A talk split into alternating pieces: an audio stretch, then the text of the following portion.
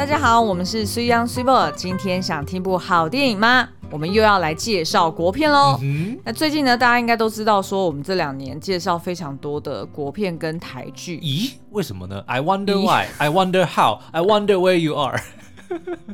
I wonder why. I wonder. I wonder where you are. 好，那大家 请有听出来解释听出来旋律的人，嗯，你跟我有一样的年纪哦。我们要解释一下这个吗？好，因为呢，上一支我们介绍的皮克斯的这个《青春养成记》呢，它就是叙述在大概两千年左右的一个少女的成长故事。嗯，那两千年的时候有一个什么的文化特色呢？就是男团 boy band。那 boy band 呢，就当然就是有什么 NSYNC 啊、Backstreet Boys 啊跟 Westlife。嗯，所以我们在介绍完这部片之后呢，我们就。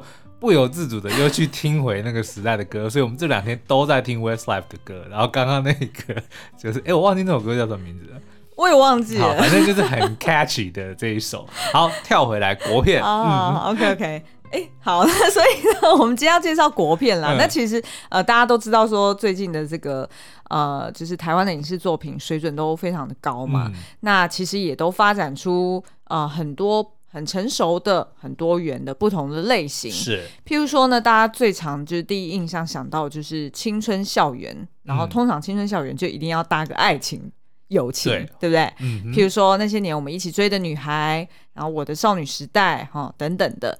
那再呢，就是呃，我觉得通常大卖的几率是非常高的那一种，嗯、就是浪漫爱情片，或者说失败几率比较低的。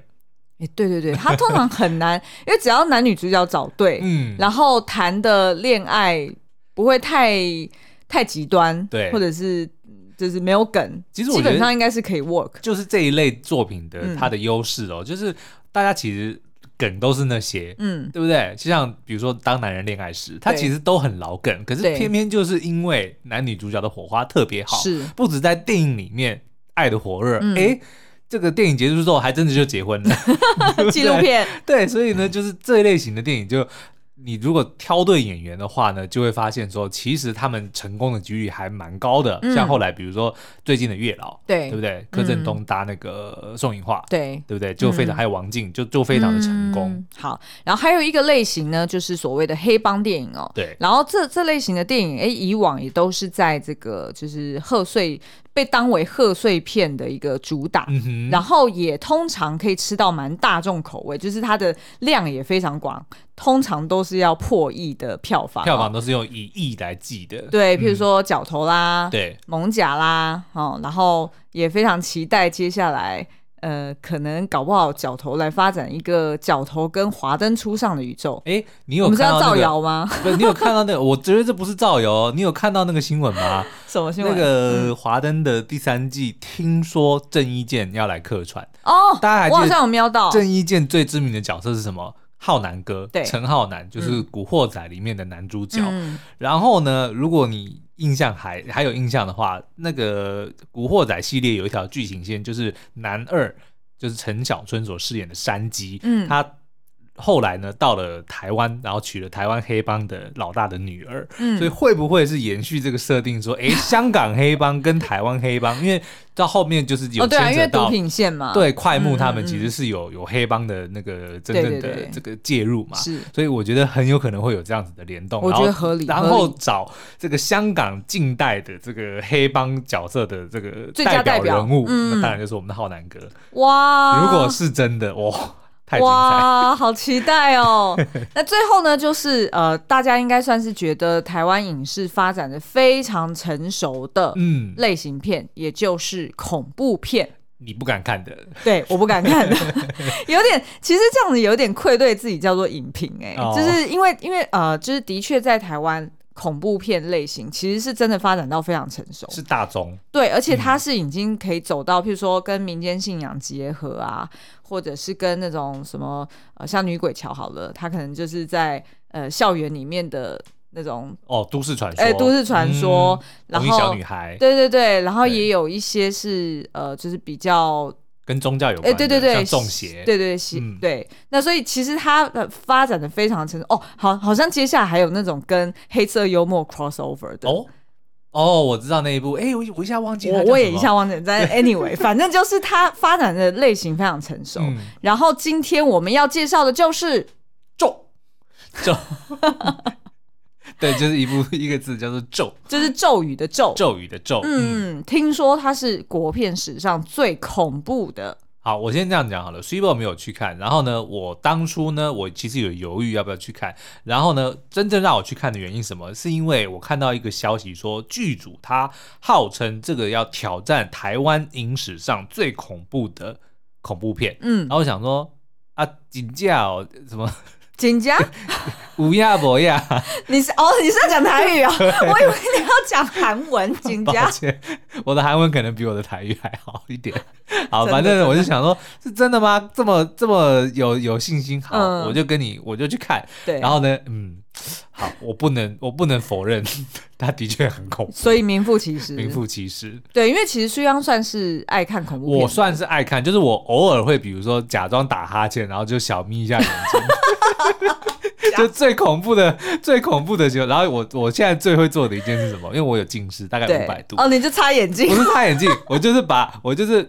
把眼这个低下头来，然后呢，用我知道我知道用这个镜片以外的视野去看，它就很模糊嘛，对不对？所以就就不会看得那么清楚。你只会听到音效，然后跟人影晃动，对，或者就我可以看到发生什么事情，但是我不会看得那么清楚，所以我都会用这一招。对，这一点我倒是觉得蛮幸运的，因为真的我真的没有办法看恐怖片，我我的就算那个恐怖片本身它。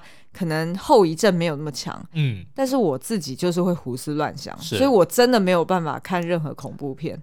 所以每次遇到这种就是有适有适应的时候，就是对是央来代表、嗯。好，那这个咒呢，它即将在这个哦，就是今天三月十八号上映、号。然后呢，嗯、它这个有几个特色，我们今天会一一替你介绍。但是我觉得它最厉害的地方呢，就是它剧组号称或者说剧组宣传，它是叫做沉浸式的恐怖体验。那我在看片的时候，的确有这个感觉。一来呢，它是用这种所谓的呃模拟纪录片的方式，也就是说用了很多的这个手持的摄影或者是。一些呃什么监视器，固固定式的那个，对对对，就是拍起来很像纪录片，嗯嗯，然后有很多的时候是主角会对着这个镜头讲话，就是叙述他的一些心路历程，或者说他的一些感想等等的，哦，就打造出一部哎好像是纪实片的感觉，所以这个的确就让人有这种呃身临其境的感觉哦。嗯，那再来呢，其实我觉得他的这个过怎么讲，他的，嗯，你看完之后你会有一种说。刚是发生什么事情？为什么我本来不是观众而已吗？怎么我就被牵扯进来了？Oh，OK，这是一个非常妙的感觉。Uh. 就是你看完这部片之后，突然发现说，我以为我只是个观众，但不是，我竟然是故事的一部分。嗯，就是有这种很妙的，我没有遇过这样子，至少在恐怖片里面我没有遇过这样子。然后我听说还有第三个特色是，里面有非常多的画面是很血腥哦，是很猎奇哦。这个死法，我觉得。恐怖片通常大家的这个期待就是说，里面一定要有够吓人的画面。嗯嗯，那这个呢？下对它，因为它是灵异片，所以的确有一些鬼怪，对或者是一些这种难以解释的，就是超现实。对，那但是有更多的时候呢，是人类因为就是人里面的角色们受到这些超自然力量的影响，然后做出一些非常诡异的事情，包含一些。让人看了很不舒服的自残画面，对，但是作为恐怖片，我必须跟你讲，它真的非常的成功。嗯，对，我随便讲一个，我哎，先不要讲，先不要讲，我们休息一下，就是让 让有点受不了的人可以喘口气。然后呢，我们有很多听众是在洗澡的时候会听我们的 podcast，所以让他先把他的门锁好，没关系，我我可以先我我回想一下啊，没有浴室相关的画面，所以大家放心洗澡，你的浴。是非常安全，但是卧房我就不敢说了。好，那在刚刚休息的过程中，我们决定还是不要爆雷了，就是不要告诉你说会有哪些很离奇的死法哦。但是呢，Sweetbo 最怕的是什么？你最怕刀，对对不对？我最怕刀去割肉的那个样子。哦、没有，我我即便知道在电影里面一定都是假的，嗯。但我还是没有办法，就是我只要想到那个刀是放在我身上，我就整个就是全身就坐立不安。哦，那我跟你讲，里面没有刀，因为太弱了。OK，对还有比刀更可怕，就是因为连刀都没有啊，所以你能想象就是啊，靠，别别别别别不要不不要描述，不要描述，我没有要描述，我不想要暴雷，但是我、oh. 我要讲的就是说，你不要指望里面会看到用刀来砍杀这么弱的画面。OK，对，就是很有创意就对了。不只有创意，那个血腥的场面跟恐怖那个震撼感是绝对超过你能够想象的。对，好，感谢你的存在，帮我去看这部片。好，那我们就先来介绍一下这个咒的剧情大纲哦。他在叙述呢，就是有一个叫做若男的女孩子哦，嗯，然后她在这个。电影开始之前的几年呢，就曾经经历过一个这个呃非常神秘、非常恐怖的一个本土的宗教仪式哦。嗯，因为他以前是一个 YouTube 频道，算是应该是拍类似的就 YouTuber 的概念哦。然后他的频道呢，就是专门记录各式各样的灵异事件，所以他们就会去探险。他有跟另外两个伙伴，就会去特别的去找这些，比如说闹鬼的地方啊，嗯、或者说什么呃。民间传奇啊等等的去拍摄哦，哦，但是就在拍摄的过程中，哦，有一点像是以前小时候看那种什么《玫瑰人生》哦，对对，他就叫什么，好像捉鬼特工队，哎，对对对，类似像这种的，对，反正他们就是专门去找这些灵异事件，嗯，但是就在呃其中的一次里面呢，就发生了难以解释的画面，嗯，然后这件事情呢，就导致若男后来就发生了一些呃就不好的事情，就疾病导致他生下女儿之后呢，就失去暂时失去了这个抚养权，哦，所以电影开始的时候呢，他就是试图要去争取呃他女儿的抚养权，嗯、想要帮他打造一个幸福美满的家。呃，就是他们只有他们母女俩，只有他们母女俩，并没有交代到她老公还是什么。就是在前面的哦，嗯、明白 明白明白，就不要讲太多。好好，OK，好，反正呢，但是他把他女儿接回来之后呢，却发现哎，灵异的事件又接二连三的在他身边发生哦，嗯、然后呢，他身边的人也都。遭遇到的很不幸，然后很血腥、嗯、很残酷的事情哦。嗯嗯、那所以呢，就若男就试图想要怎么讲，在为时已晚之前，看看能不能够化解当年种下的这个因，嗯、让他的女儿能够逃过一劫。嗯，因为、嗯、我觉得这种就是呃，就是这种什么参加过什么本土宗教仪式，你可以讲多一点吗？是邪教吗？好，我跟你讲哦，他其实呢就是。他去到的一个地方是一个深山的一个村子里哦，嗯、然后呢，那个村子似乎在拜着某一个神。OK，那这个神明呢，就是不是我们平常看到的，不是，是一个很特别的神。嗯、然后呢，里面的人呢，他们都会念一些很奇怪的咒语，所以这、嗯、这部片为什么要叫做咒哦？就是他一直有一个呃，有有一段话，八个字的咒语、哦，嗯、重复的话。对，我在这边不想讲，因为真的还蛮恐怖的，就讲出来会有一种很神奇的魔力哦。Okay, okay 对，那反正呢，就是呃。那个村子里的人都信奉着这个神，这个很神秘的神哦。然后呢，也会有所谓的类似献祭的概念，就会看到一些很奇怪的一些仪式正在进行中。哦、对，那然后呢，这个若男就刚好在那边的时候就被牵扯到里边去了。嗯，然后也就没有办法摆脱这个类似诅咒的东西。OK，、嗯、那因为刚刚前面有提到说，就是他是用第一视角拍摄，不管是自己手持摄影机，或者是他把就是一些呃就是侧拍的东。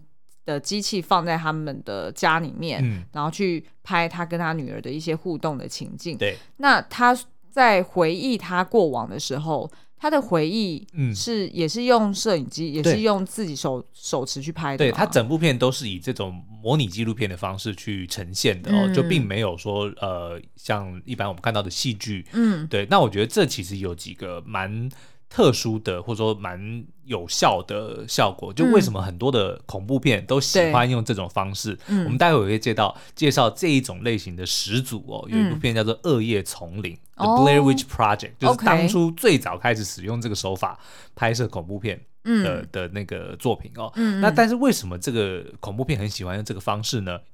第一个，我觉得它呈现了一种很难解释的真实感。对，因为等于是说你，你在用第一人称的时候，你就完全进入了这个角色的视野。对，然后呢，因为你只能够看到角色看见的，嗯，比如说如果一般演戏，你可能会比如说拉个远镜头啊，或者说用一些特殊的角度，其实你的你的视野是宽广的，嗯，就你能够看到角色以外的东西，甚至你能够看到那个角色直接呃出现完整的出现在你的面前。但是当是这种手持式的时候，你就会发现你的视角非常的狭隘，非常的狭隘，嗯，甚至如果是在移动的时候，对，你基本上你看到的只能够是主角看到的东西。嗯嗯。所以比如说，光是你的前后左右，你只能看到前面，其他东西你全部看不见。哦。所以你呈现的那个空间感其实是非常小的。哦，OK。对不对？然后比如说，对，其实就有点像你在打电玩的时候的那种感觉，对不对？是。然后恐怖片为什么最恐怖呢？就是你的你看不见的地方。对。你的你的左边、你的右边、你的后面、上下你都看不见，你只看到前面。嗯。所以比如说，当你一回头，尤其是镜头很快的时候，你可能会突然扫过一个人影。对。然后他是背对着你的，那种是最恐怖的。然后当你一回头，他就消失了，就是这一种。或者是一回头，他的脸就出现在你脸。对，这种压迫感真的是，我觉得是只有这样子的拍摄手法能够做得到的。嗯，对。然后再来呢，其实因为镜头晃动的关系哦，就是我觉得比较能够去呃修饰一些可能在画面上面，平常如果你用一般的方式去拍会出现的一些瑕疵，或者是怎么讲破绽。嗯，比如说可能妆容。对不对？嗯、也许因为那晃得很厉害啊，对，对不对？所以可能平常可能他不需要说特别恐怖的这个妆容或者什么的，嗯、但是你光是那个气氛，你就会感觉很恐怖。像里面呢有个小女孩，对，她有一幕，她就是她头发披下来，对，然后披就照遮住她的脸，就是你完全都不需要有任何的化妆。可是如果你用一般的戏剧呈现，你可能会觉得。没有那么恐怖，而且会觉得有一点好笑，会有点滑稽，对，对，对。但是当你用那种手持式的时候，哦、因为你没有办法固定的去仔细看它到底是什么，我觉得这个就是这类型片会成功的地方。嗯，可是呢，又不是看似好像很容易，但是很容易有反效果。怎么说？就一个执行不好就会有反效，比如说晃动的程度如果太高，哦，你会让观众有一种很不适的，就是它不是因为。内容的不是，而是它的画面让你就是眼睛看了很疲劳，很疲劳，很疲劳。但是皱并不会。哦，对，就是它算是那个呃，就是算是节奏，然后跟它的比例拿捏的还算 OK，就是并不会让你觉得说晃太多，或者是必要的时刻他又太晃。对，但是呢，我觉得这个当然，如果你仔细的去硬要用逻辑来解释，比如说呢。嗯刚他要冲进那个房间里去看他女儿的时候呢，他就会很专业的把角把摄影机放在一个很好的角度，然后人就过去。就如果你要去探索逻辑，想说这么紧急的情况，他应该不会这么做啦，就是还知道 exactly 要放在哪里，然后能够拍的刚刚好的地方。就如果你不去探讨这件事情，他最后呈现的画面是很好的。就他有适当的固定的镜头，然后有适当的手持的镜头的结合是是。呈现出一个很不错的这个氛围，嗯，就你不要太去计较这件事情，说都什么时刻了，你怎么还记得要拿 camera？就不要去想这件事情。那你觉得这类型的始祖是那个《恶夜丛林》吗？嗯、就那个 Blair Witch Project？对，其实这一部我我我好像都是在呃，就是网呃，就是在电视上它重播的时候，我都只是看片段，对，都不敢整部片看完。嗯，那这个故事其实我觉得 Blair Witch Project 是我在大学的哦，没有我在。他是九四年的时候，我记得就是我大概。刚出国没多久，然后这部片呢，那个时候就引起了轩然大波，因为他是第一个用这种超低成本的方式拍的，嗯，因为他是第一个用这个业余的方式去拍，然后用这个第一人称的方式哦，所以大家就突然觉得说，哇，这个东西太适合拍恐怖片了。然后呢，他的故事很简单，就只是在讲说有三个这个电影系的学生，他们为了要去寻找一个传说中的这个布莱尔女巫哦，所以他们就带着他们的这个摄影机，准备要去拍下他的采访过程。那但是他们却失踪了。后来呢，被找到的只有他们当初拍摄下来的这些画面。哦，所以后来那三个人就是就完全不就没有再出现。所以我们就只是从他被拍就是留下的录影带里面去拼凑出他们到底中间发生什么事情。哦，所以我觉得这个厉害的地方就在于呢，他可以不用解释很多的事情，嗯，就让观众自己去拼凑每一段每一段剧情之间到底中间发生什么事情，嗯，然后他留空让你自己去猜测。然后也因为我们刚刚讲的，它所呈现的那种，比如说晃动，对，然后你明明明明 camera 就在现场，比如说你今天就是出遇到了一个灵异事件，对，你的你的相机就在现场，可是它就是拍不到发生什么事情，可是所有的比如说声音，说或者说晃动的感觉，就让你觉得。到底发生什么事？我不知道发生什么事情。对，他们到底在叫什么？他们在跑什么？嗯，你就会有那种非常身临其境的感觉。哎，我觉得这可能就是人人类的那个，就是恐惧感这件事情。是，它其实是源自于你的未知，而自己去想象有可能的情境。没错，所以所以你反而是你不要揭露太多，反而会让他觉得更害怕。真的，对不对？揭露适当的东西。对，我觉得这就是这类型为什么特别。适合拍成恐怖片。嗯，那其实呃，好像这部片它呃，就是咒这部片，它其实是呃，也有部分的灵感是取材自一个真实事件，哦，就是好像是在二零零五年高雄有发生一起，就是呃全家六口中邪，嗯，然后他们中他们中邪的的一个原因应该是说，就是他们本来这一家人就是比较呃相信一些。呃，比较迷信一点，对，比较迷信一点。然后呢，他们就是呃，本来一开始就是好像先从呃，就是小女儿她先突然起机哦，嗯、然后说她被呃三太子附身，然后就要呃，就是大家看是怎么样，就是回到各自的家，然后去避开这个劫难。对。但是后来就发现说大女儿她也开始起机，然后他们就决定说好，那就带着大女儿去收金。但是呢，就是发现说好像也。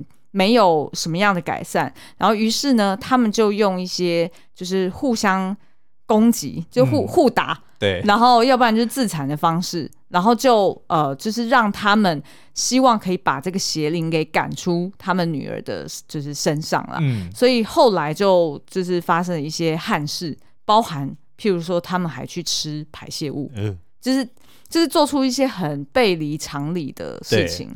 然后后来当然就是呃，应该是大女儿就过世了。然后呃，他们这一家人本来还不太相信说他这个女儿是真的死，他们本来以为还是说是真的是驱赶的是恶灵，而不是而不是大女儿真的被他们打死。哦。然后是到后来才真正去认清到这个事实。那所以其实精神科医师也去做一些鉴定啊，就是他们可能是集体的妄想。对对，那所以。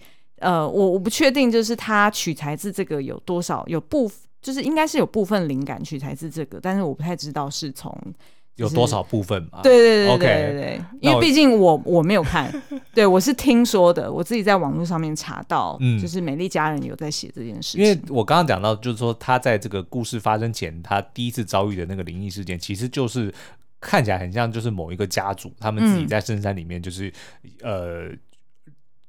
一直流传着，流传着这个这个仪式的，然后的确就是呃，因为这个女主角她的男朋友就是当初他们摄影团队的，就是这个家族的一对兄弟，所以他们就等于是有点被叫回去说哦，你们也要来参与家家族的这些仪式。然后这个若男他是女朋友嘛，对，所以就是也也就被牵扯进来了。所以的确这个方面我觉得是类似的，对。然后就是也有说不太确定说这个宗教它到底是的来源是什么，然后为什么。这些人会有这样子，因为也有类似集体的这种，呃，歇斯底里吗？对，哦，嗯、明白。而且让我想到，就是我之前你看的那个 Netflix 上的纪录片《邪灵满屋》。对，其实也是也是很有这样子的氛围，你知道吗？我觉得如果哪一天突然发现说那个屋子里面有录影带，然后就是有记录下当时的画面，我觉得这绝对可以延伸出一部电影或者一个影集。因为我们有一集就是有在聊这个邪灵满屋，嗯、然后它其实里面就有提到说，就是警方他们去调查，呃，试图去理解他们这一家人为什么会就为什么会集体的。呃，自杀哈，就是因为他们查到好像我忘了是十一本还是十三本，嗯，就是他们一年写一本日记，然后从里面去看出来说，就是呃，其中的一个弟弟。他出来作为这整个家族的大家长，嗯，然后他就是因为爸爸过世之后，整个家需要他出来扛，就是让这整个家里面更有向心力，然后所以这个弟弟他才去写了一个，呃，就是以爸爸的口吻去指示这个家庭说，嗯、谁谁谁你要乖乖的、啊、听妈妈的话，或者是谁谁谁你要去找什么什么工作啊，然后或者是谁谁谁你要。家里的家事你要做啊，就是不要在那边偷懒啊之类的，就是这种好像已经死亡的爸爸，就是附身在这个儿子身上，嗯、然后去给整个家族做每一，下指令，对，每一个人要按部就班的去扮演好他在这个家庭里面的角色。嗯，那但是呃，这个家族里面其实也有非常多的高知识分子，呃，就是高学历、高知识分子。嗯。所以，然后，而且有好几个都是年轻人哦。对。所以一开始，当警方发现就是所有的呃家族成员就是在家里面上吊自杀之后，他们其实是一开始是从先从他杀去做侦办，嗯嗯、因为觉得无法理解这怎么可能，他们就这样子自杀了。而且根据邻居或者他们的好友去啊、呃，就描述，其实他们都非常的正常，即便到前一天也很正常，然后也没有跟人结怨，但是呢，却发现说。家里的重要物品也没有遗失，然后也没有闯入的迹象，然后甚至是很多帮助他们自杀的工具也都是他们自己买的，嗯、所以他们才，然后再加上他们发现了这个日日记，对，才发现说，哦，原来这整个家族已经陷入了一个集体歇斯底里，然后去相信说真的有一个爸爸在给他们下指令，嗯、他们如果不按照那个幽灵爸爸讲的话去做的话，那他们。就会有不幸的事情发生在家族身上，嗯、所以当这个爸爸下指令说我们要举行这个榕树仪式，嗯，大家知道为什么叫榕树吗？我不想要再描述一次了，我好不容易已经 get over it。好了，因为大家如果看榕树，就会发现它有掉很多的丝在上面嘛，然后呢，气根啦，气根，气、嗯、根，然后呢，嗯、那个邪灵满屋的场景就是一家十十口人，就像榕树的气根一样，掉在一个天井上。高高低低，起起伏伏。好，反正就是这样子。那所以我觉得有，我觉得如果是以这样子的角度来看，是就是台湾曾经发生过的这个憾事，其实是 也是蛮恐怖的。就是有那种大家一起集体相信一个信念，然后这个家族不管是因为他们可能太过有向心力，嗯，然后也没有对外求助。然后他们就是真的做了这件事情，所以我觉得呢，这部这种类型的片呢，它恐怖的地方，其实呢，除了就是画面的呈现之外，更重要的一个就是探索、探讨。为什么？嗯，或者是造成的原因，我觉得这个才是让这个电影从恐怖变成惊悚的那个，嗯、就因为你要去知道为什么。嗯、可是，在为什么的这个过程中，又不断的被那些很很很震惊的画面给吓到。嗯、那咒就是完全就是你在探索说，那到底几年前的那个仪式发生了什么事情？那跟现在又有什么关系？那最重要的是，当它完结之后，你会突然有一种说，哈、嗯，怎么我我我我我。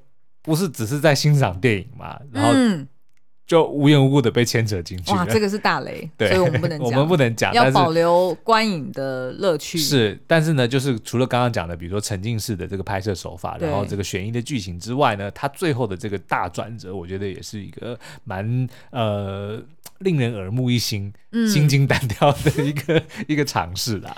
对。谢谢有你的存在，是 你去代表看就好了。好哦，所以这个呢，号称国片史上最恐怖的电影《咒》，然后呢，虽然认证好啦，就算没有最恐怖，应该也是第二恐怖啦。那第一是谁？我不要讲，反正就是很恐怖啦。那我、哦、我相信说，大家如果是喜欢这个类型的片呢，你去看这部片绝对不会让你失望。就你想要的，比如说悬疑，你想要它的这个血腥画面，然后你想要那个氛围。嗯、重点是呢，因为它叫做沉浸式哦，然后呢，因为咒它的片名嘛，就是里面有一句咒语。嗯、我在看试片的时候呢，我还真的听到。我隐约听到有人在跟着念，跟着念，那个真的是有，真的是有差，真的是有差。可是我觉得这部片啊，嗯、可能搞不好我们之后再找来聊一次，就是等我们可以爆雷的时候，就是让大家去看了。因为今天才刚上映嘛，对对对对，大家看完，然后如果有兴趣，欢迎来 Apple Podcast 底下留言，嗯，然后我们再找时间聊它的爆雷版。好，那。爆雷版，我觉得就可以往情感面去去去去聊了，对不对？因为好像就是这个妈妈，她为了要保护女儿，她做出了非常多的牺牲，嗯、或者是非常多的一个行为。没错。那其实我觉得这，我觉得这个就是让那个恐怖片它同时也具有深度的一个切角。对。就是如果你只是单纯不断的跳下。然后不断的写信，其实最后会有一点空虚。是，可是当你理解了这个妈妈的动机，你要去同理她的时候，对，嗯、然后你就会，你就会融会贯通说，说哦，我理解了为什么她最后是这样子处理。是，嗯、好哦，那所以咒已经在今天三月十八号上映了，想要被吓的观众赶快去看吧。好，那今天的节目就到这边，我们下次再见喽，拜拜，拜拜。